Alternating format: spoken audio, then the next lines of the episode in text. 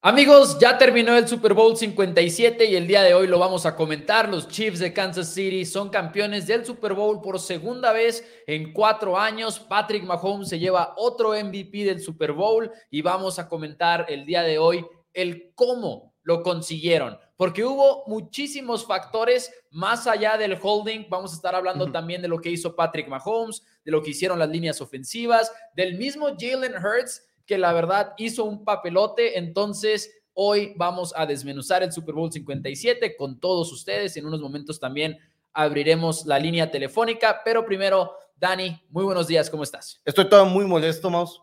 muy molesto porque esa primera mitad del Super Bowl, los que me siguen en mi Twitter personal, Rojas Patino, me vieron acercarme a convertir 25 pesos en 25 mil. Estábamos a nada, a nada de hacerlo.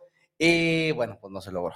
No se Pero buen, buen Super Bowl de todos lucrativos, sin lugar a dudas. En mi pick nos vamos 3-1 en nuestros pronósticos este, premium. Muchas gracias a todos que mandaron WhatsApp para registrarse con el código de mi pick en Sportería y recibir nuestros pronósticos premium. Recordarles que, como siempre, también ahí tenemos muchas promociones y los vamos a tener a lo largo de todo este tiempo a través de con nuestros amigos con de Sportería, con el código de mi pick, no solamente para lo que es la NFL. Como yo, yo quisiera entrar de lleno en la materia, yo quisiera entrar de lleno al partido. La pregunta y el título del video es cómo vencieron los Chiefs a los Eagles en este Super Bowl 57. Y aunque hay muchas cosas de qué hablar, yo no veo cómo empezar este programa por otro lado que no sea Patrick Mahomes. Sabemos que Mahomes es genial, sabemos que lo es, pero qué manera de rebotar. Eh, la primera mitad son cuatro series ofensivas para el equipo de los Chiefs de Kansas City. En dos de ellas los frena el equipo de Águilas y los forza a despejar.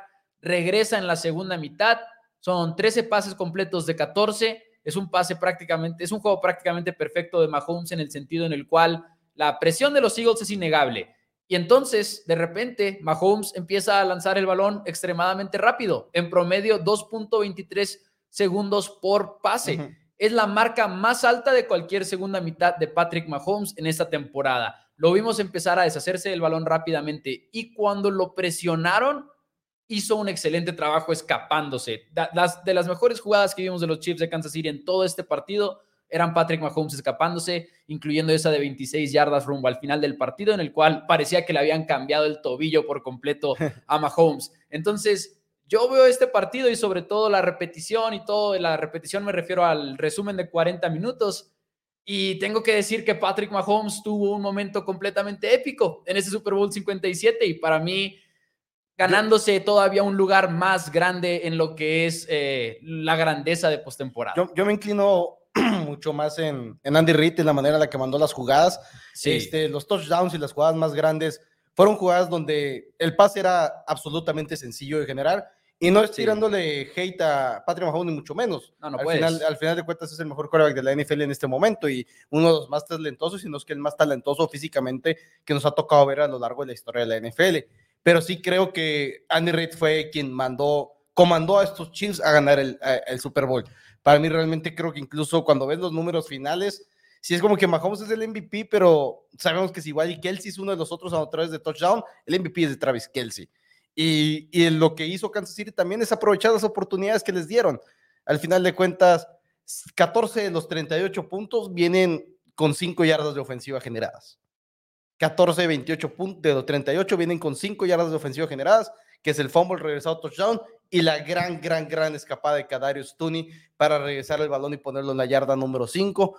Otra de las adquisiciones, al final de cuentas, los equipos que son agresivos, intentando sumar talento a lo largo de la temporada y el offseason, siempre terminan este, dándoles frutos a este tipo de jugadores. Porque si no dejas de sumar, sumar y sumar, tarde o temprano estos jugadores van a darte un fruto. Ella Brown lo hizo a lo largo de toda la temporada con los Philadelphia Eagles y Kadarius Tooney, igual y muy apagado al inicio en sus primeros años, sus primeras semanas con los Kansas City Chiefs, pero en los últimos juegos, todos los tíos ha sido una pieza clave y ese regreso de patada te demuestra por qué deberías de estar ahí. Y hablando de Andy Reid, que obviamente también es como este super factor y tuvo un gran juego, la verdad es que se aventó una obra maestra en contra de las Águilas de Filadelfia y fue el tema de las jugadas de touchdown porque tres de los pases, los tres pases de touchdown de Patrick Mahomes vinieron en el mismo tipo de jugada. Y eso es porque encontraron la debilidad de Filadelfia. Y si ustedes ven la repetición o ven los highlights más tarde, fíjense en lo siguiente.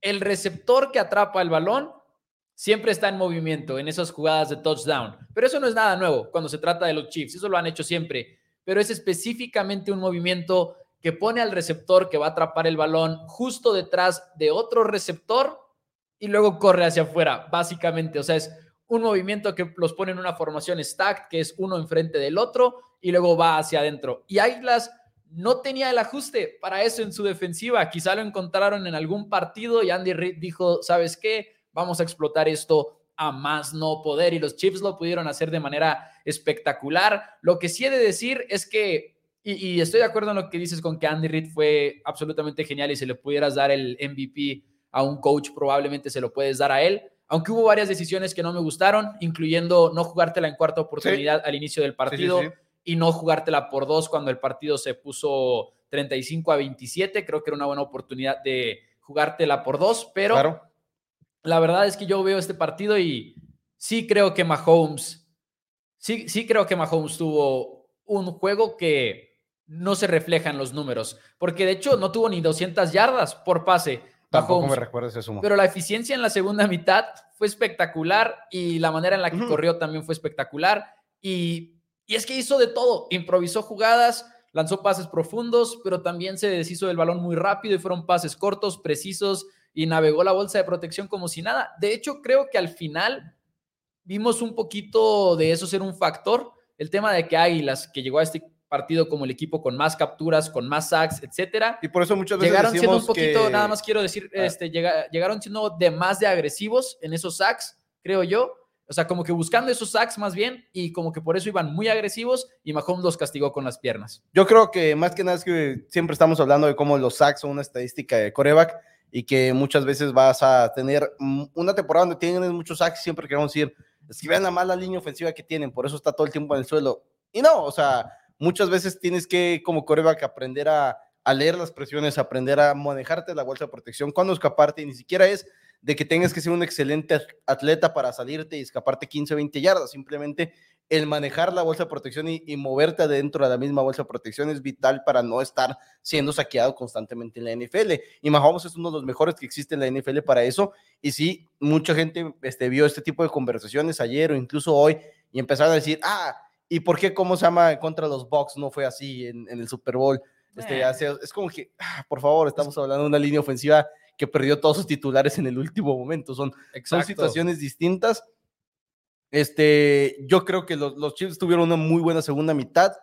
Y no, y digo, igual y también es la falta de circunstancias, ¿verdad? Pero no hubo ese, ese pase de Patrick Mahomes.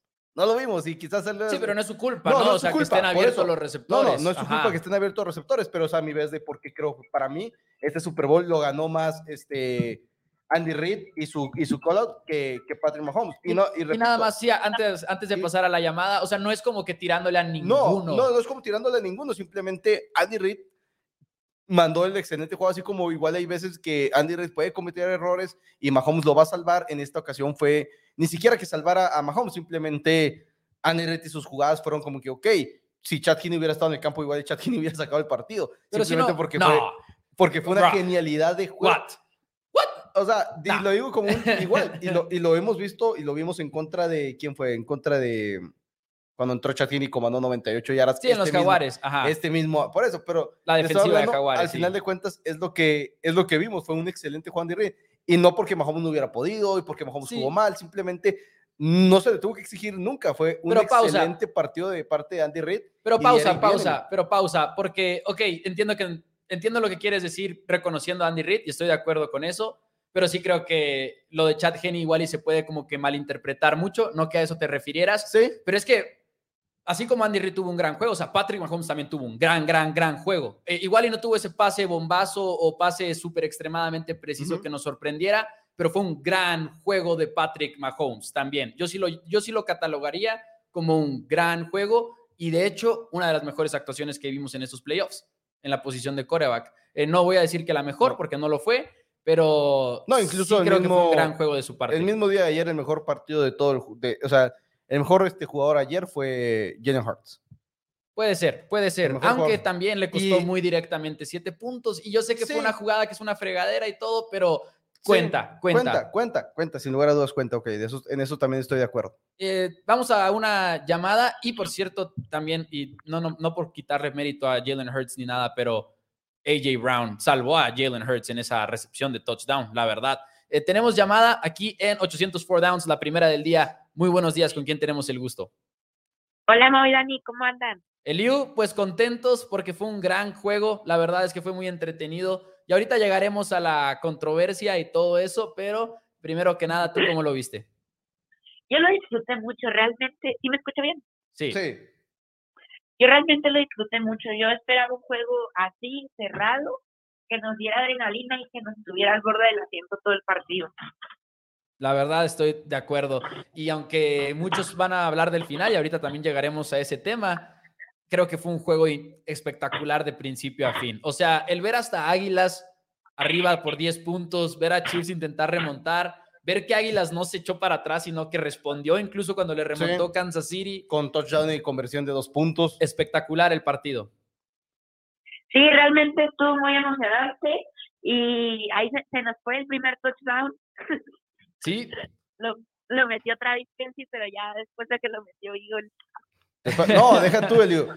Traía en, diario un apostador programa que tenemos en mi pick pronósticos a las tres y media de la tarde, este, hora Ciudad de México, donde hablamos de apuestas y demás. Hoy voy a estar con nuestro otro hermano, el buen Tito Rodríguez, Somos Broncos, hablando del Super Bowl. Aposté a Kenneth Gainwell, primer anotador de touchdown el lunes, más 1800, y fue medio centímetro lo que me costó esa apuesta.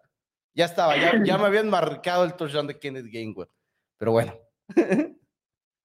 Así pasa, pero ya hablando un poquito más acerca del juego, creo que realmente fue muy emocionante y creo que realmente no sé qué tanto le inyectaron a Mahomes o, le dieron medicamento que pudo jugar como jugó. Probablemente. Porque realmente, realmente yo antes del mismo tiempo ya estaba casi que lloraba porque dije, no, ya valió, esto se va a descontrolar. Y también me sorprendió mucho la madurez de, de Jalen Hurts ahí anda en las redes sociales, en Twitter, un, un video de Jalen Hurts deteniendo al propio Nick Sirianni de, festejar contra los Chiefs cuando iba 14-21 y les anularon el touchdown. y realmente eso sí me sorprendió bastante, la gran madurez que tiene el chavito. O sea, literalmente Jalen Hurts le dijo a Nick Siriani, cálmate. eso fue absoluto, eso fue lo mejor. A mí la verdad que Jalen Hurts ayer, si hoy por hoy un fanático de Eagles o cualquier persona me quiere decir, Hurts es un coreback top 5 en la NFL, adelante, me lo puedes uh, comentar. Yo no sé si top 5. No como pasador, pero como coreback general, como líder, como lo que puede hacer con sus piernas y todo eso, me, mm. no sería para mí, pero si me quieres decir los argumentos de qué es, ah, que, está detrás de Joe Burrow, Josh Allen, Justin Herbert y Patrick Mahomes, adelante, creo que lo puedo tomar, creo que lo puedo tomar. Para mí ya está en el top 5, estoy completamente de acuerdo. Yo lo, yo, tema para otro día, yo discrepo en lo personal, pero no me quiero clavar mucho en ese tema porque ese es mi problema con los rankings. Luego se pierde mucho el del verdadero análisis que podemos hacer de este tipo de momentos y de este tipo de corebacks y demás. Entonces no quiero meterme todavía al tema de los rankings, pero sí quiero decir que Jalen Hurts, no, ya no, no hay dudas al respecto de Jalen Hurts. El tipo puede correr como nadie más en la NFL y no quiero decir que sea el mejor corredor porque Lamar Jackson también es de los mejores que hay, pero el estilo que corre Lamar Jackson y el estilo que corre Jalen Hurts son diferentes. Con tus comentarios acabas de lesionar a Lamar Jackson. Eh, no, no, no, no. y, realmente la, fuerza que, tiene Jalen Hurts, perdón, y realmente la fuerza que tiene Jalen Hurts me hace que es mucho más superior a la de Lamar y a otros corebacks, porque realmente se veían los corebacks mixtos, casi casi él solito los hacía. Y, también ahí tenemos que darle crédito a lo que es la línea ofensiva de las, de las Águilas, ¿no? Cuando tienes a un grupo que tiene a Jason Kelsey, a Isaac Seumalo y luego los tackles, eh, la verdad es que ha sido el mejor equipo de corebacks Knicks en mucho, mucho tiempo y creo que en cuanto a esquema y todo eso han sido el mejor en la historia probablemente de la NFL, que por cierto, Chiefs tuvo un momento en el cual terminaron moviendo las cadenas en cuarto down, pero en tercera les atraparon la finta con todo. Nick Bolton en la posición de linebacker se vio muy bien en ese momento, pero sí, Jalen Hurts jugó muy bien. Para mí, este partido, a pesar de que lo pierden las Águilas y a pesar de que tienes ese momento en el cual, digo, como dirían muchos, haya sido como haya sido, tienes que tienes que quitarle ese, tienes que, perdón, contar en su actuación el fumble que resultó en siete puntos de los Chiefs, pero con todo y eso, para mí fue una gran actuación de Jalen Hurts y para mí respondió muchísimas dudas. Sí. Sí, estoy de acuerdo. Y hablando acerca de pues ese fumble, realmente nos demostró cómo es que el partido de los Kansas City Chiefs fue completo. Tuvimos eh, la defensiva muy bien, la ofensiva pues obviamente también, y hasta los equipos especiales con ese regreso de pasada que casi casi les, les puso un poquito más cerquita de la victoria. Yo, yo discrepo un poquito en el sentido de la defensiva, porque sí entiendo que estuvo ese touchdown, pero al mismo tiempo aceptaste 35 puntos y sin ningún solo robo de balón de la defensiva contraria. Nunca tuvieron un territorio corto el equipo de los Philadelphia Eagles. Es completo en el sentido en el cual pues sumaron esos siete puntos como defensiva, pero al mismo tiempo es como que te estuvieron destrozando. Y la verdad es que yo no entiendo por qué Eagles dejó de correr el balón con Jenny Hurts en la segunda mitad. Simplemente no le volvieron a dar el balón. Estaban corriendo muy bien cuando, cuando estaba en empty, cuando estaba Jenny Hurts solo. Los Chiefs no, no estaban sabiendo cómo responder a ese tipo de formación. Y en la segunda mitad no lo vimos hacerlos. No, no, no sé qué es lo que pasó, no sé por qué lo dejaron de mandar, pero sí creo que aparte los Eagles tomaron malas decisiones en, en, la, en la mandada de jugadas durante la segunda mitad, incluyendo esa tercera y dos. En, si, no, si no me acuerdo, es la primera posición que tiene en la segunda mitad o en la segunda posición. Tercera y dos, y estás corriendo el balón a placer y decides lanzar un bombazo. Es como que, ¿qué está pasando? O sea, no sé, yo, ese tipo de errores me Es que también es lo que, un poquito también es lo que te da la defensiva, ¿no? Por ejemplo, en el tema del bombazo, pues si te lo dan, te lo dan y hay que lanzarlo. Eso sí, estoy de acuerdo en que, bueno, pues es la jugada. Pero igual es tercera y dos y... Pero, es, pero es tercera y dos y la lectura es la misma. Así lo veo yo, al menos. Es como que, ok, si, si el bombazo es la alerta pre-snap, o sea, antes de que salga el balón, pues tienes que tienes que mantenerte fiel a, a, lo que es la jugada y a lo que es la lectura. En eso no estoy en nada en contra, pero sí estoy de acuerdo con lo que dices, Dani, de, las dos ofensivas ganaron este partido, o sea, ganaron sus respectivas batallas. Eh, tuvieron buenos momentos en defensiva cada equipo. Digo, el tema de Nick Bolton, por ejemplo, con el, no, no saque exactamente, pero regresando ese touchdown, está en la asignación de espía y sabe estar ahí encima de Jalen Hurts en el momento indicado. Y, hubo varios momentos por el estilo, pero en realidad creo que las ofensivas ganaron los, las batallas. Pero incluso ese touchdown es como que hubiera sido una muy buena jugada donde hubieran detenido a, a Jalen Hurts detrás de la línea de golpeo pero te hubieras alineado a la Pero ahí, hasta ahí, o sea, al final de cuentas, el fumble es. Lo soltó Jalen Hurts solo y, el hecho del tipo de jugada es que no iba a haber nadie los Eagles detrás de, de Jalen Hurts. Entonces, pues el regreso debió haber sido garantizado 100%. Eliu, ¿algo que quieras agregar? Muchísimas gracias por tu llamada. No, nada más, este, pues como siempre, no Cowboys y ahora sí no es por meter gol, pero ahí les va el touchdown sigan a NFL Bros, que se viene el análisis del Super Bowl. Muchas gracias. Eso es todo. tú, cuando quieras puedes tienes meter que bajar el volumen de la llamada. No, Eliu, cuando quiera puede meter gol. Muchísimas gracias, Eliu. Tenemos comentarios a través de Facebook, a través de YouTube. Dice por acá Javi Chiefs Kingdom. Saludos también a eh, Lauri Valeria, que dice saludos. Héctor Rodríguez dice, lo que sí, muy contentos con ese juego. Estuvo muy bueno y con mucha acción. Dice George Olmeda, a quien le mandamos un saludo. George Olmeda y yo quedamos y un como payasos, quedamos George Olmeda y yo cuando nos sentamos aquí en Four Downs y les aseguramos a todos que JC iba a aparecer en el medio tiempo. E, esa fue la, verdadera derrota del día de ayer. No se crean, pero me gustó mucho el concierto. Pero muy, Viva Rihanna. Pero muy buenos comentarios de parte de Andy Reid y Patrick Mahomes, por cierto, de que nadie, ningún equipo perdió ayer. Sí, ¿no? Y Mahomes tuvo una frase que me encantó que precisamente dijo, nadie puede dudar ya de Jalen Hurts. Y lo dijo él. él. Entonces eso es interesante. Necesitamos, dice George Olmeda, necesitábamos, perdón, que la defensa recuperara un balón, pero Andy Reid, Mahomes y compañía son otro nivel. Adicional que permitimos un par de touchdowns con jugadores completamente solos. Felicidades a los seguidores de Chiefs, merecido campeonato. Y sí, eso de que estaban completamente solos es cierto. Absurdamente solos. Y, y, es parte del diseño, o sea, ni siquiera es como que, ah, qué mala defensa de Eagles, simplemente... A, mí, a mí me llama la atención que sí se vio falta de estructura en la defensiva en esas jugadas. O sea, de plano no les daban las matemáticas y eso estaba muy extraño. Repetimos ahorita el estilo de los touchdowns que fue, era vas hacia adentro y luego hacia afuera. Especialmente y nunca tuvieron un 3 contra 2 en ese tipo de jugadas. Especialmente la de Marquise en la Marquis va este, que está Travis. Ah, ya, ya. Porque está Travis Kelsey y, ok, quizás la otra donde era Sky Moore, si no me equivoco, no está Travis Kelsey de ese lado. Entonces, más como que, ok, si tengo cierta cantidad de jugadores, necesito tener la superioridad numérica en el lado donde está Travis Kelsey. En la otra, ni modo, te la tienes que rifar, estás ni modo, es tu jale porque eh, la superioridad numérica tiene que estar del lado donde está Travis Kelsey. Pero en la primera de Marquis, estás de un lado, te das nomás Travis Kelsey y, y Marquis como que... Ahora, para... ¿Cómo es que dos contra dos en zona de gol con el lado de Travis Kelsey. No, no puedes hacer eso. Y de hecho lo ideal es siempre tener la superioridad numérica y la puedes tener, pero aquí viene algo de lo que no hemos hablado, que también tenemos que poner en la mesa. Hablamos tanto de la línea ofensiva y específicamente del juego terrestre de las Águilas de Filadelfia. Y la verdad, ya quisieran las Águilas haber tenido el bloqueo en el juego terrestre que tuvieron los Chiefs dominaron en las trincheras y lo vemos en los números. Gainwell promedió 3 yardas cada vez que corrió el balón. Miles Sanders promedió 2.3 yardas cada vez que corrió el balón. Scott se llevó 2.7 yardas y eso que tuvo una excelente corrida de 9 yardas también, o más bien esa fue una recepción, creo, la que estoy pensando.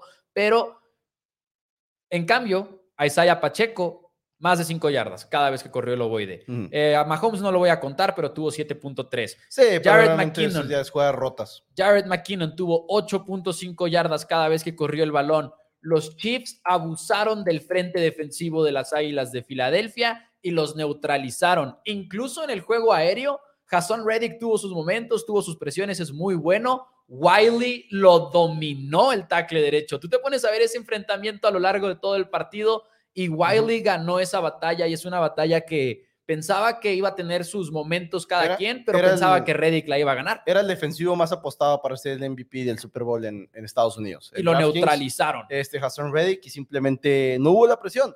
No la presión porque toda por vía terrestre es como que, ok, sabemos que los Chiefs pueden correr bien el balón, sabemos que es la única como que ausencia, la única mini debilidad que tenía la defensiva de Filadelfia era en contra del juego terrestre, entonces como que, ok, te están corriendo el balón, es aceptable, esperas que puedas correrte el balón, pero eh, el otro lado sí es como que Jalen Hurts estuvo jugando solo el día de ayer en el lado del juego terrestre. Realmente fue un partido bastante increíble el de Jalen Hurts. Hubiera sido uno de los, una de las mejores actuaciones de un coreback en, en todo el, ¿cómo se llama? En, el Super Bowl, sinceramente, lo que hizo Jalen Hurts el día de ayer. Y miren, les voy a ser honesto, no podemos saber exactamente cuál era el plan defensivo de las de, los Chiefs para frenar ese ataque terrestre. Vimos, por ejemplo, que en algunas situaciones estaban poniéndole mucha presión a los linebackers en el sentido en el cual en una lectura de opción el ala defensiva como que destrozaba el hueco interior y luego hacían que el linebacker reemplazara al ala defensiva. Eso es algo común pero difícil de ejecutar y creo que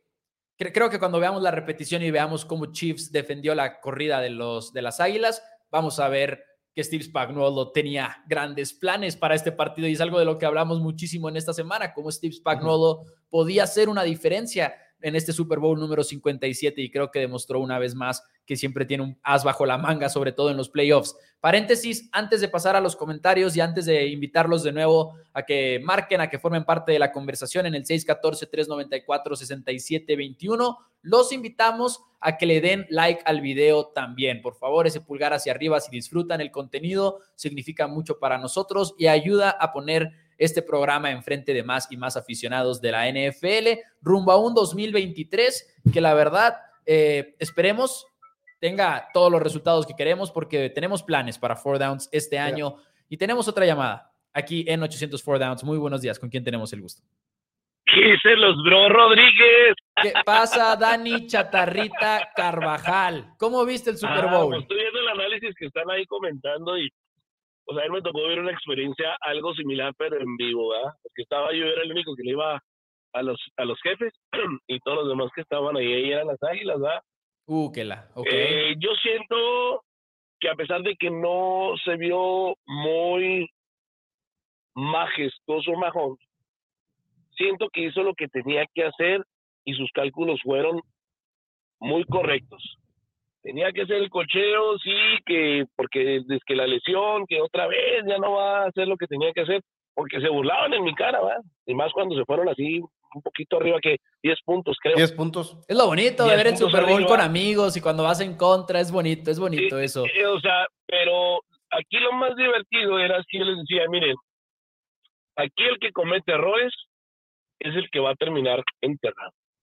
El, el fútbol que a pesar de que se discute lo que se discute, yo no discuto lo que hizo Hurts, o sea, un excelente jugador, el, el joven este. Grande. Pero se vio la novatez de él. Uh, Creo no. que Mahomes sí hizo lo que tenía que hacer en cada momento. ¿Por qué?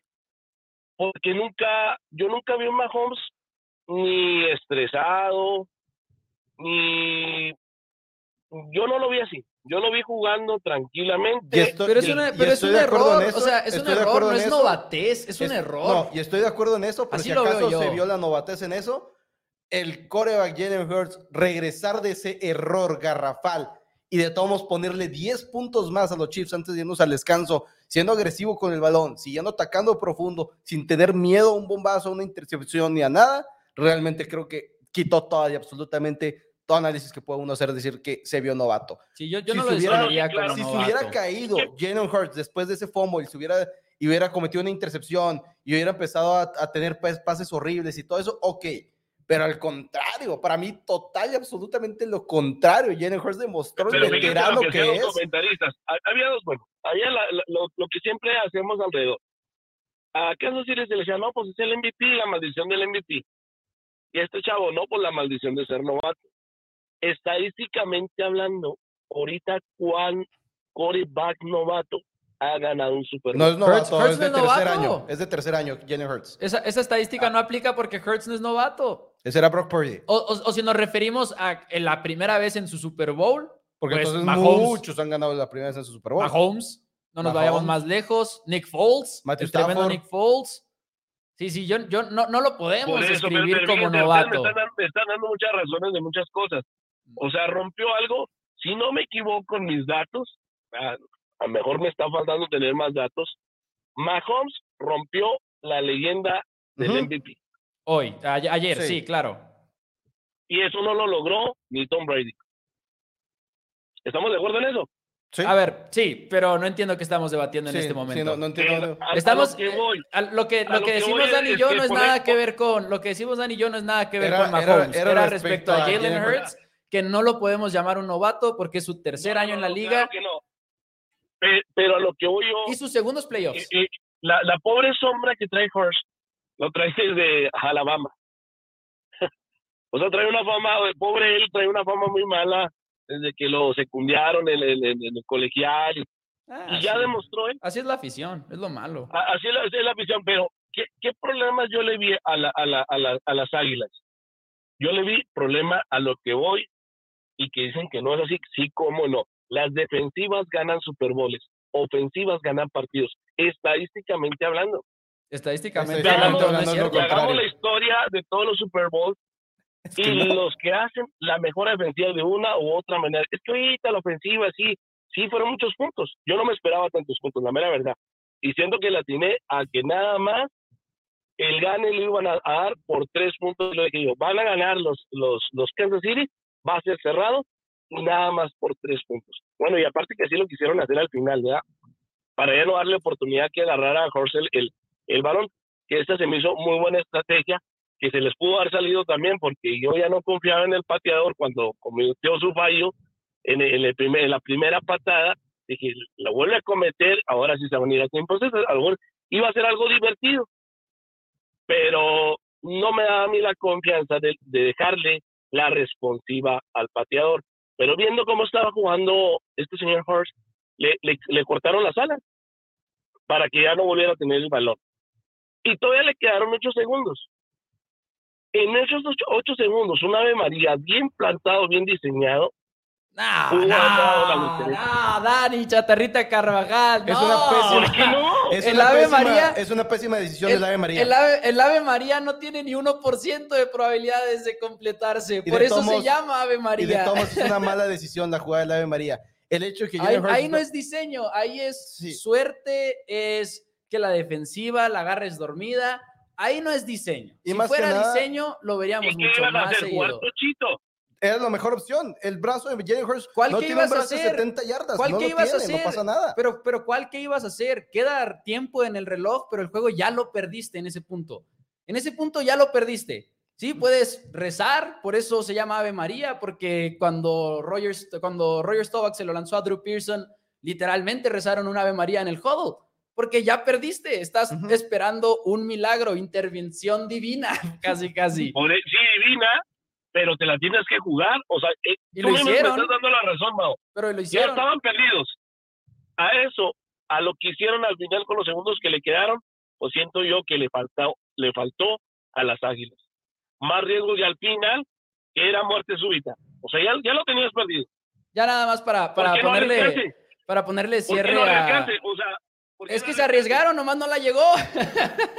o sea, para ponerle un cerrón. Yo no vi a Jaden Hurst tomar un rodilla al suelo y decir, para, para ya vámonos al, al, al, locker room perdidos. Para ponerle un cerrón a este tema, yo lo que diría es, podemos evaluar a Jalen Hurts por específicamente, voy a decir exactamente, cuántas jugadas ofensivas tuvo Kansas. Filadelfia tuvo 72 jugadas ofensivas.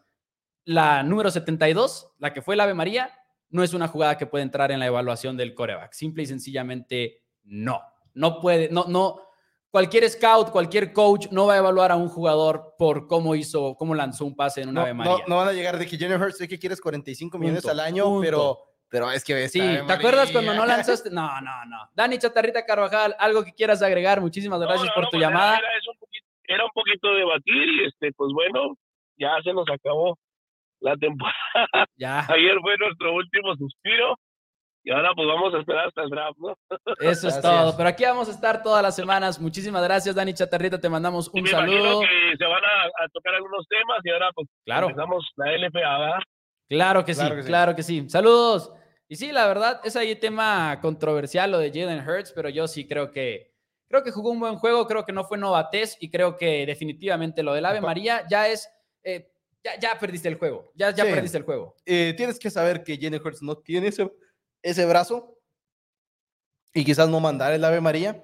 Tienes que saber que ese brazo no está ahí, no pasa nada. Si no tienes un brazo de 65, 70 yardas de aire, no, o sea, hay muchos corebacks en la NFL que no lo tienen y no pasa absolutamente nada. Pero luego cuando ves las jugadas que, que intentan diseñar y los pases laterales, etcétera, es lo mismo. Al final de cuentas sí, o sea, tienes las mismas posibilidades, pero sí creo que si sabes que el brazo de Jalen Hurts no va a llegar allá, es como que, pues bueno, pues si no va a llegar, pues no va a llegar. Yo también siento que no lo sabes, o sea, siento que es como, pues... Me llamaría la atención este, ver así una jugada de, de puros playmakers, así mete todos tus corredores y todos tus receptores al campo, pero, pero bien diseñada. Dice Ricardo, qué buenos ajustes de Spagnuolo para el segundo medio y nada más para ahora sí que aportar a ese tema. Fue un gol de campo en la segunda mitad, un despeje y un touchdown para Filadelfia. Y ya la última serie que no termina contando. Que, también es donde, es donde digo, fueron buenos ajustes, no voy a decir que pero al mismo tiempo también fueron tres posesiones y fueron 11 puntos en tres posesiones. Es más bien como que cómo, se, cómo se alargaron las posiciones y cómo más bien los Chiefs no soltaron el balón. Al inicio fue muchas posiciones para el equipo de los Philadelphia Eagles por el hecho número uno, por ejemplo, de que es una posición gratis para el equipo de Eagles por el touchdown que regresas como defensivo. Entonces son, tres series ofensivas seguidas para Filadelfia, básicamente, en ese... Pero sí, de plano les quitaste la corrida en... tiempo, o sea, les quitaste, la corrida durante todo el juego, pero eso fue durante todo el juego. Yo no sé por qué dejó de correr Jalen Hurts personalmente, porque ni siquiera es como que lo empezaron a frenar, simplemente ya no intentó correr el es balón. Que, es que es lo que te da la defensiva, yo vuelvo a lo mismo, es lo que te da la defensiva al final de cuentas. Si, si estás lanzando jugadas de opción y la defensiva se está quedando con Hurts, tienes que dejar de correr con Hurts, porque tienes que hacer la lectura. Dice por acá 24-11 la segunda mitad de Kansas City, dice Javi, dice Valentín Ramírez, no, Mahomes no rompió ese récord, según el club de Joe Montana, Tom Brady, Tom Brady no, que no recuerdo. Tom Brady no ganó el MVP y el Super Bowl en el año porque es Kurt Warner en el 99 es el último que lo hizo. El último. 99, Kurt Warner. Que Tom Brady debió haber ganado muchos más MVPs a lo largo de su carrera. Bueno, eso ya es. No sé si Valentín se, no sé si Valentín se refiera al Super Bowl del MVP del Super Bowl, quizá. Ah, bueno, pues sí, pues Tom Brady eh, tiene. Pero no sé si, no sé si de ahí venga la confusión, pero si estamos hablando de MVP de la temporada, Kurt Warner es el más reciente en hacerlo antes de Mahomes. Así es. Que digo, eh, es, una, es, un, es un dato curioso, ¿no? Al final de cuentas, no es algo como lo decíamos en la radio, porque nos lo dijo el coach Luis Viviano de los caudillos de Chihuahua y de los borregos. Eh, nos decía, esa, esa, estadística no va a estar jugando de safety ni de linebacker, o sea, no, tiene nada que ver, ¿no? Absolutamente, es simplemente para empezar, que es difícil ganar el MVP y lo es muy difícil también ganar el Super Bowl. Entonces, como que, ok, pues sí, no, no siempre va a ser este, tan claro todo, todo ese tipo de, de situaciones. Ahora, ya lo mencionaste tú más temprano, pero quisiera hacer como que hincapié en eso. Una jugada que muchos van a olvidar, pero creo que no debemos de olvidar, es la de Kadarius Stoney. 61 yardas, el regreso en la patada de despeje. Y no fue sencillo. No fue sencillo y aparte yo tengo la teoría de que estuvo aparte diseñado el regreso porque Kadarius Stoney va hacia su izquierda por completo y toda la pared de jugadores de los Chiefs está del lado derecho y casi taclean a Kadarius Stoney antes de que siquiera rompa hacia el otro lado, pero cuando lo hace y cuando se mantiene en pie, es un muro de jugadores de los Chiefs de Kansas City y vimos una, un regreso de patada muy similar en contra de los Bengals de Cincinnati. Entonces, hablamos mucho de ofensiva, hablamos mucho de defensiva, pero gran parte del por qué el equipo de los Chiefs ganó el Super Bowl número 57 es por esa jugada de equipos especiales y es por Kadarius Stoney, pero además creo yo, por lo que diseñaron los Chiefs en esa patada. Entonces estás diciendo que tanto la final de conferencia como el Super Bowl lo ganaron detrás de los equipos especiales. Patrick Mahomes es un coreback sistema, mouse, y no sirve de nada. Eh, eso dije, eso dije, pero... pero, pero, fuera de broma, hablando de, equipos completos y al final de cuentas hay ocasiones donde vas a necesitar ese tipo de jugadas y la final de conferencia, no que por eso se gana, sino que por eso se acaba, entre comillas, temprano, es el regreso de patada de Kadarius Tony y luego ahora otra vez Kadarius Tony dándose ese tipo de jugadas y es muchas veces por lo que decimos de que los, es un deporte de tres fases, no solamente de dos, y olvidamos los equipos especiales muchas veces, y ahí es, hay razones por las cuales hay que enfocarse mucho en ellos también. Este es, la, este es el regreso de patada, lo estamos viendo en pantalla. Ve todos los puntos verdes y dónde están los puntos de los chips. Ahí está Kadarius Tony antes de cortar hacia el otro lado. Es, es, exagerado. En la foto se ve todavía. Ah, no, esa no es la foto. En la foto, se ve todavía. Les estoy enseñando, les estoy enseñando. Mira, e, esa, esa, jugada la regresó hasta las 5 de las Águilas de Filadelfia. Y estás esperando ahí, ahí el 57 está. Amo esta foto con todo mi ser. ¿Qué está haciendo? Vamos, vamos a tener que poner esa foto aquí en el estudio, creo yo. La vamos a tener que imprimir en un Canva o algo. Pero espectacular. Eh. Espectacular. Y, y, y, sí parece como una jugada diseñada donde estás, caderos tú necesitas romper una tacleada. Si rompes la tacleada, listo y la Vas a, vas a tener el apoyo del otro lado. Y lo logró hacer y quizás no hubiera salido, quizás sí, al final de cuentas la situación, pero por eso es un deporte de tres fases. Equipos especiales son muy, muy importantes en la NFL. Así es. Y los dejamos de lado, como que no queremos voltearlos a ver a veces. Y sobre todo es interesante porque viendo artículos viejos de los Chiefs de Kansas City, había quienes se quejaban mucho del coordinador de equipos especiales y no he visto los números, quizás sí tuvieron problemas en los special teams, no lo, no lo niego, pero dos partidos seguidos de los más importantes y se rifaron, se rifaron. Ey, ey, pero Valentín, eh, las estadísticas mm. indican, que no lo indican, pero las estadísticas indican que las defensivas son las que ganan campeonatos. No, las, las, defensivas no ganan campeonatos. O sea, la unidad pueden ganar, exacto. La unidad élite gana campeonatos. Pero eso es un, eso es un mito, lo de que las defensivas siempre los han ganado. Es un mito que la versión completa es las ofensivas llenan estadios y, los y las defensivas ganan campeonatos. Eh, es como nos educaron, a mí también me lo dijeron cuando estaba chiquito, no recuerdo quién, pero alguien me lo dijo y... Y lo te educas. Resulta que no es cierto. Resulta que nos mintieron a todos y en los últimos años lo que necesitas tener es una unidad top 5 en, la, en tu equipo y de preferencia que la otra unidad también esté cerca del top 5 y en el top sí, 10. Claro, pero en los últimos años hemos visto esta revolución ofensiva en la cual han sido las mejores ofensivas las que han ah. estado ganando y sobre todo, eh, no nada más las que han estado ganando el Super Bowl, las que están en las finales de conferencia, que sí, yo sé que el punto es el Super Bowl, pero al, mismo tiempo los equipos que llegan a la final de conferencia hicieron las cosas bien. Ajá, ajá, no, no, puedes decir que, ah, es que no tenían... Sí, no. Eh, es, a lo que me refiero. Es donde empieza la constancia de, llegar, llegar y no hacer nada, llegar y no hacer nada, llegar y no hacer nada, llegar y no hacer nada, llegar y no hacer nada. Es como que es donde empieza a haber esa duda y quizás se va a empezar a sembrar en los Buffalo Bills, por ejemplo, y si no llegan al Super Bowl siquiera, de repente es como que, ok, sigues llegando, sigues llegando, pero es como que la repetición es donde sí siento que, que es donde puedes hacer muchos argumentos de que igual algo está faltando. Pero Maus, creo que es el momento de llegar a jugadas controversiales. Sí, eh, tuvimos, tuvimos un video al respecto en, Four Downs. Pero antes, de, pero antes de llegar a ese hall, Ah, ok. Hay tres jugadas que son las que yo personalmente he visto en redes sociales como las más controversiales. A ver, échale. Uno, Miles Sanders, es pase incompleto. Rotundamente incompleto. No hay un tercer paso, no hay un movimiento, no hay tiempo suficiente para que Miles Sanders tenga el control de ese balón y se considere una recepción. Sí. Ahora, pausa. No Sí. sabemos que es una recepción. Ah, y, y- y sí, tienen razón si lo están pensando. Apesta que eso no sea una recepción. Yo también odio que la regla sea como sea. Entiendo por qué es como es. Entiendo que quieren ser lo más claros posibles y lo más consistentes posibles al momento de marcar una recepción y un pase incompleto. Pero en el punto en el cual un amigo, saludos al buen Gus, que no ve mucho fútbol americano, Pero Me tremendo manda- streamer deja- en Twitch. Sí, tremendo eh, streamer en Twitch, vayan a verlo en Gustana 11. Pero en el momento, y, creo que aquí es cuando yo me di cuenta que hay algo mal con la regla, me manda un mensaje y me dice, ¿cómo que no es incompleto? Y él no ve tanto fútbol americano, entonces si le digo que un movimiento de fútbol americano, si le digo que el tercer pase, el proceso de completar el pase rumbo al suelo, si le empiezo a hablar de todo eso, no me va a entender absolutamente nada. Y realmente estaba con el celular, viendo el partido, viendo el WhatsApp y decía, ¿Cómo le explico? Y no hay una manera fácil de explicarlo porque es una regla muy extraña y es una regla que entiendo por qué existe, pero al mismo tiempo apesta que si el corredor agarra el balón y luego lo trae así y está básicamente con el balón en las manos, que eso no sea una recepción. Eh, repito, entiendo el por qué, pero creo que por eso es controversial porque apesta que sea así. Ok, que al mismo tiempo, en cámara rápida, no te, o sea, en cámara en velocidad normal, eh, se ve muy, ok, no hay ningún problema que eso sea incompleto, en mi punto de vista. Y al mismo tiempo, no podemos quejarnos y quejarnos y quejarnos. Le hacen las cosas muy sencillas a la ofensiva, le hacen muy sencillas las cosas a la ofensiva y querer hacer que las recepciones sean más sencillas todavía. Sí. Porque, ok, esa fue una jugada que fue un, un pase, este, ¿cómo se llama? Hubiera sido un fumble regresado a touchdown. Sí. La de Devonta Smith, mismo partido, antes en el encuentro, hubiera sido una recepción.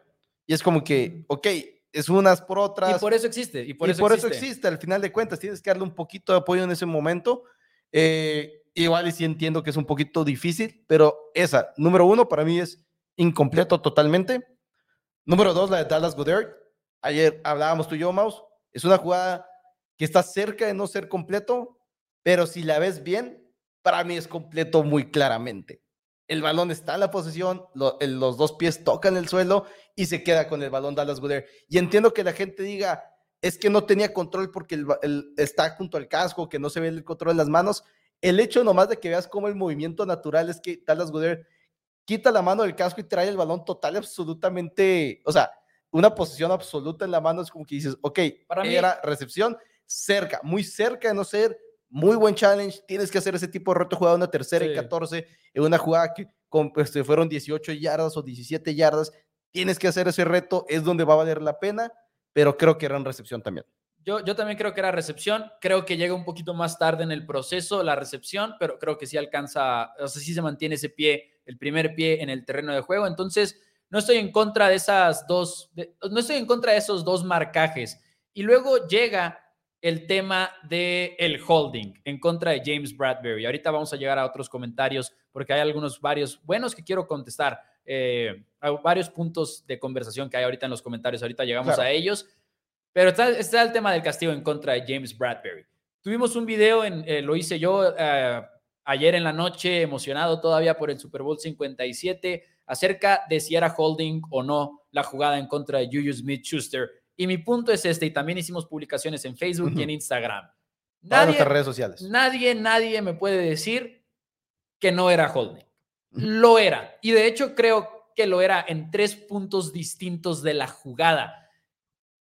El problema es el momento del partido. Y entiendo que nos quejemos por eso. Si, si, si la queja es no lo, tien- no lo puedes marcar en ese tipo de momentos, ok, puedo vivir con eso porque sobre todo yo siempre he sido muy de la mentalidad Y, y de que no habían marcado déjenlos jugar y que no habías marcado holding. ninguno en todo, el, en todo el partido, ni una sola interferencia pase ofensiva ni defensiva, no, ofensiva sí una, perdón, ni una sola interferencia pase defensiva, ningún contacto ilegal, ningún holding y no nos podemos engañar y pensar de que fue el primero que hubo en todo el partido. Pero al mismo tiempo, esto es lo que yo pienso y esto es porque estoy de acuerdo con el haber marcado el castigo en el momento. Es muy claro que si hay un jalón de jersey y ese jalón específico de jersey se marca y se marca muchas veces. Es en la zona roja, sin importar el reloj, pero es en la zona roja. Lo, lo, hace al inicio cuando ni siquiera parece que está haciendo contacto todavía, ya le jaló el jersey una vez y luego se está dando todavía la vuelta y lo agarra con la mano, primero es con la mano derecha, luego es con la mano izquierda, otro jalón de jersey, y ahí está el video, si lo quieren ver en cámara lenta, lo tenemos en Four Downs en YouTube, y específicamente por la ruta de Juju Smith-Schuster, para mí es muy justo marcarlo. ¿Y a qué me refiero? Es una ruta de doble movimiento en el cual Juju Smith-Schuster primero rompe hacia adentro y luego rompe hacia afuera y lo quema a James Bradbury. Entonces, si te quemaron y tuviste que hacer el holding porque te quemaron y hay un jalón de jersey y está claro, creo que sí tienes que marcarlo sobre todo porque es en la zona roja. Si hubiera sido una ruta en la cual Juju Smith-Schuster nada más corre hacia adentro y hay un pequeño jalón, ok, entiendo si no lo marcas, pero específicamente porque es un doble movimiento, es una jugada para diseñar, diseñada para vencerte de esa manera y te vencen de esa manera, ¿por qué tienes derecho a hacer trampa? ¿Por qué no? Porque decimos, sí, el, que lo decida el jugador, pero Bradbury no está dejando que Juju Smith-Schuster lo decida porque está haciendo trampa. Entonces, yo estoy muy de acuerdo con que se haya marcado. Entiendo que igual y no era eh, que igual era un momento muy importante y es frustrante que el juego se termine en un pañuelo. Más como viene la final de conferencia de la americana con mucho este, queja respecto al arbitraje. Pero en un momento dado lo compararía con lo de Osai, simplemente que lo de Osai fue un golpe fuera del terreno de juego, pero el castigo fue y fue tan claro que lo tenías que marcar. Entonces, yo nomás mi, Yo, yo, por eso entiendo que lo hayas marcado y creo que es un poco más claro de lo que estamos siendo honestos y admitiendo. Creo que son tres holdings en la misma jugada y como dijo Evan Winter, editor de A2C Sports, 2 por 2 por 2 es igual a 8, entonces eh, también eso cuenta, creo yo. Y así lo, así lo veo, la verdad. Estoy de acuerdo Igual si hubiera sido nomás el primer jalón hubiera estado así, este, ¿cómo se llama? No dije que nada más lo marcara si es en zona roja, este, pero pues creo, creo que el hecho de que, para mí el mayor problema es cómo se marcó durante todo el partido y sí creo que es un castigo que o sea, seguramente hubo, o sea, te tienes que meter a ver el juego y seguramente vas a encontrar muchos castigos de holding a lo largo de ese partido, muchos castigos de contacto ilegal y para mí empiezas a, a sentar el precedente cómo estás marcando el partido y empiezas a dejar a los jugadores ser más físicos. Y el chiste y la frase let them play es existe por algo y existe porque sabemos que conforme avanza el juego se empieza a aceptar un poquito más de físico el partido, empiezas a aceptar un poquito más de contactos, y este tipo de cosas. Ahora, al mismo tiempo... Es un argumento justo, pero nada más quisiera poner la pregunta en la mesa.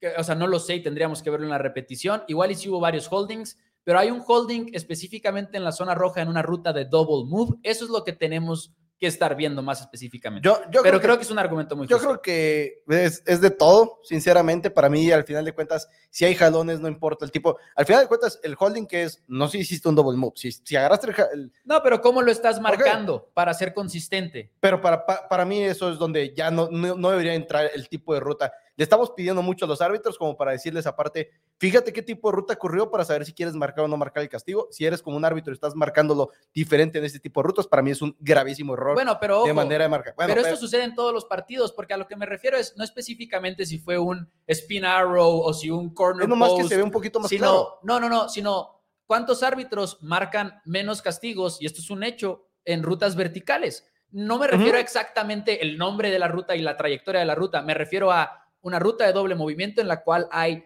miles de rutas y que no es que el árbitro tenga que estar pendiente de eso, simplemente se ve, hasta alguien que no estudia, por ejemplo, las X y O's lo va a ver, o un pase vertical, un go, eh, que es uno a uno en lo profundo. A eso me refiero. Nada más quiero aclarar que no me refiero a que determine el árbitro qué tipo de ruta exactamente pero, se está corriendo. Pero al mismo tiempo estás semi determinando eso. Pero bueno, al mismo tiempo, James Bradbury y todos los defensivos sí. del equipo de los Eagles tienen que llegar a esa jugada y saber, y eso quizás hasta los mismos coordinadores defensivos se lo tienen que hacer saber al que va a mandar la jugada de la defensiva y decirles, el peor resultado posible es una primera oportunidad de los Chiefs.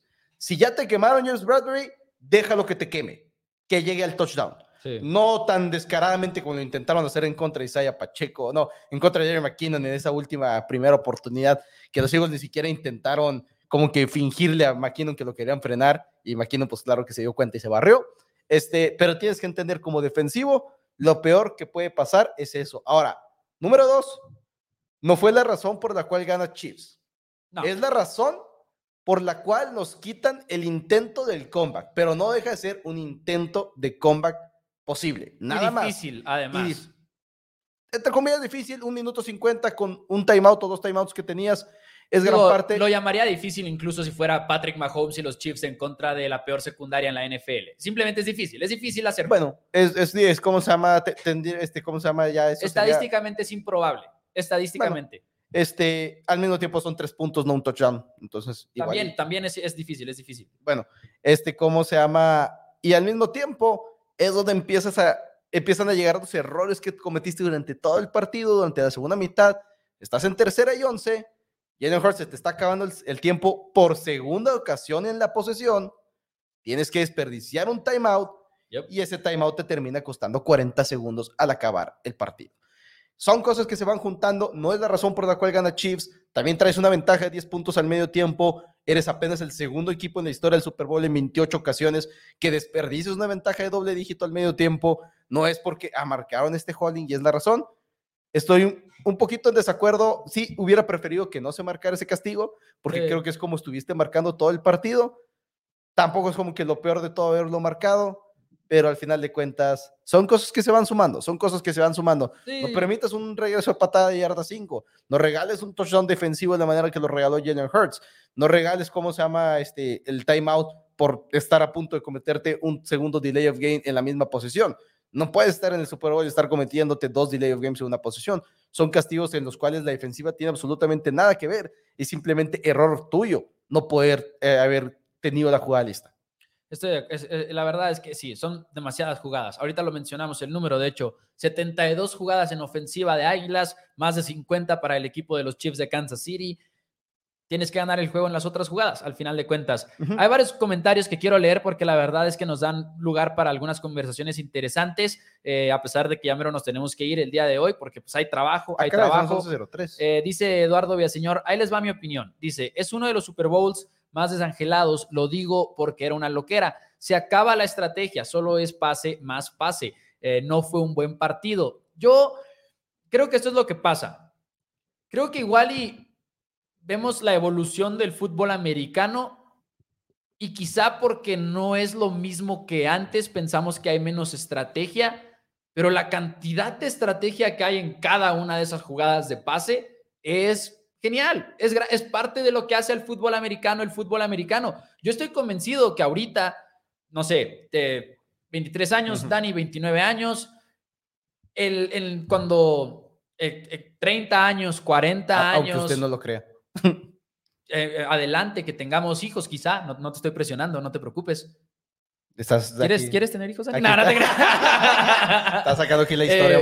no, no, pero mi, mi punto es, igual y nuestros hijos van a ver otro fútbol americano y no va a significar que es menos estrategia, porque nosotros no vimos algo así en nuestro tiempo, por así decirlo. La cantidad de estrategia que hay en esos pases es enorme. Yo la verdad creo que, que sí hay muchísima estrategia. Y estamos hablando de la defensiva que juega Águilas, por ejemplo, la, es una defensiva con mil veces más estrategia y mil veces más comunicación que la que veíamos antes, ¿eh? por ejemplo. Entonces, porque tienes que hacerlo así, porque hay más comunicación en el lado ofensivo. Sí, Empiezas a ver todo el hecho de todos los movimientos pre-snap es estrategia, no es nomás de que, a ver, ahora vas a correr para allá, este Marquis, y a ver qué sale. O Sky Moore, ahora como que te vienes hacia acá, hacia la derecha, y lo vamos a terminar corriendo a la izquierda, así como que lo acabo. Y antes, y antes los defensivos no tenían que decir, ok, si el 2 viene vertical, me toca a mí, pero si viene en el crosser es de los linebackers, todo eso eh, en el momento de la jugada, antes no eran ese tipo de defensivas, esas defensivas son relativamente nuevas, sobre todo en la NFL.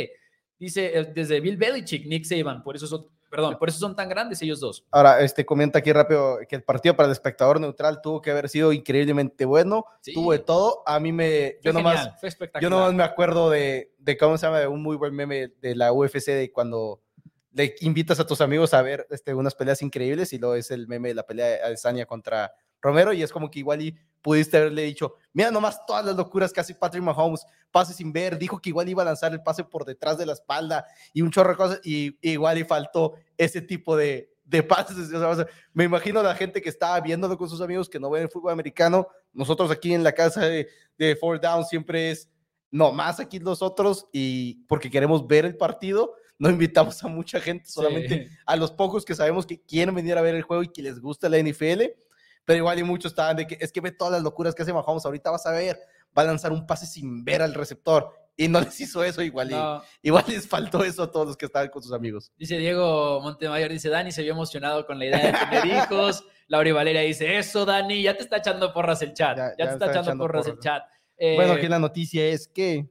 No, no, no hay noticia. Eh, Luis Gomar dice, gran partido y gracias a que los jugadores de Chiefs son muy inteligentes, fue un cierre muy aburrido. Sí, porque se terminan frenando, o sea, tienes que terminan decidiendo, no voy a anotar un touchdown. Muchas gracias, muchas gracias por la oferta. Y los, Eagles hubieran, estado mejor intentando empujar a, a Isaiah Pacheco fuera del campo.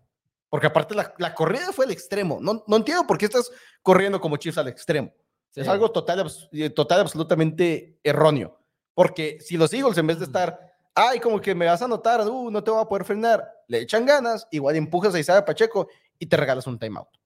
Dice Pittsburghiano Steelers, hola los hermanos Maravilla y los conocedores no pueden estar equivocados y Goodell informó que ya hay sustituto de Mr. Trampas, Tom Brady con Mahomes. Yo solo voy a decir esto, no es una coincidencia, no es una coincidencia que le estemos dando a los Chiefs el mismo tratamiento que le dimos a los Patriotas hace tantos años. No es una coincidencia que sí, es un hecho.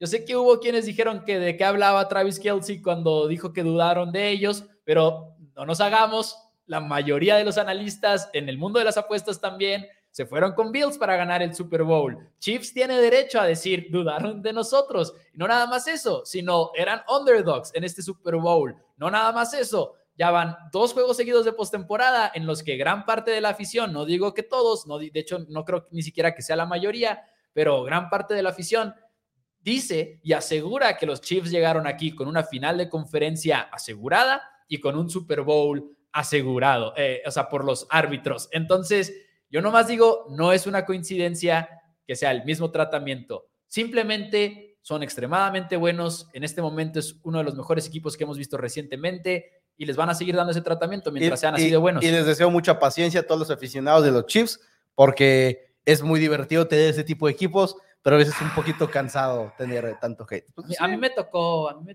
me, lleva, Dani, me lleva. Yo, llevo más, bueno, bueno. Toda tu vida, Pero, pero Yair el Pantera Rodríguez viene de ser campeón. todo, el mundo le tira a mi canelo. Puro bulto, Es cierto, le, echan, a puro Dak Prescott, Este, dice José Tapia Pérez y con esto nos despedimos. Dice, pues, emociones y errores de todo tipo. Para su servidor gana el equipo que tiene mejor cocheo, ahí la diferencia. Y dice, temporada baja, four downs, esperamos continuar con el programa semanal y qué más, gracias por la temporada. Nosotros nos vamos a estar viendo todos los miércoles a las 9 de la noche, eh, como lo hemos hecho desde que empezó primero Cowboys. De vez en cuando lo movíamos de día, pero en general empezó downs. una semana en la noche y vamos a tener más videos, es el plan. Queremos hacer mucho más contenido, sobre todo eh, chico, para que lo puedan disfrutar en menos tiempo, más informativo, aportando un poquito más de valor para todos ustedes y esperemos ahí tener más planes. Obviamente el draft es el plan cubrirlo una vez más. Es una de nuestras transmisiones más importantes de, todo el año, el draft de la NFL. Así es. Eh, lo hemos cubierto desde el 2018 y nunca nos hemos arrepentido ni un solo momento de empezar esa tradición, a pesar de que empezó de manera... ese papelito de ¿le seguimos o no le seguimos? Sí, para los que no lo conozcan, nuestro plan era cubrir los primeros cinco picks del draft. Quizás volver a entrar ya más avanzado el draft. La gente nos apoyó muchísimo, de repente éramos eh, cientos de personas en la transmisión y Dani y yo dijimos, pues lo hacemos toda la ronda. Y al siguiente año ya lo hicimos más en forma y cada vez le hemos ido aportando. Y pues sí, tenemos muchísimos planes para todos ustedes. Entonces, si son nuevos por aquí, los invitamos a que se suscriban al canal, que le den like al video, porque cada like pone este programa enfrente de más y más aficionados de la NFL y el mejor análisis de la NFL en español. Aquí lo van a encontrar. Dani, ya nos vamos. Muchísimas gracias. Muchísimas gracias a todos por acompañarnos en una temporada más, amigos. El hecho de estar aquí acompañando con ustedes todas las semanas, hablando de la NFL, es algo que nos hace todavía más maravillosa esta temporada. Pero como dices, Maus, no nos vamos a ir a ningún lado. Vamos a seguir hablando de la NFL. Se viene la agencia libre, empiezan las sillas musicales en la posición de coreback. Hay muchas, muchas historias muy buenas para esta temporada pero como se llama, estamos, estamos listos para cubrirlo y felicidades a Yair, el Pantera Rodríguez, aquí de nuestro Chihuahua, desde Parral, nosotros de Chihuahua, Chihuahua, pero él de Parral, ganándose el cinturón en Australia, el campeón del peso este, pluma interino de la UFC. Muchas felicidades, ya tenemos dos cinturones en México. Así es. Muchas gracias a todos ustedes por apoyarnos en esta temporada. Una más para Four Downs. Nos vemos la próxima semana. Bueno, más bien este miércoles. Muchísimas gracias y adiós.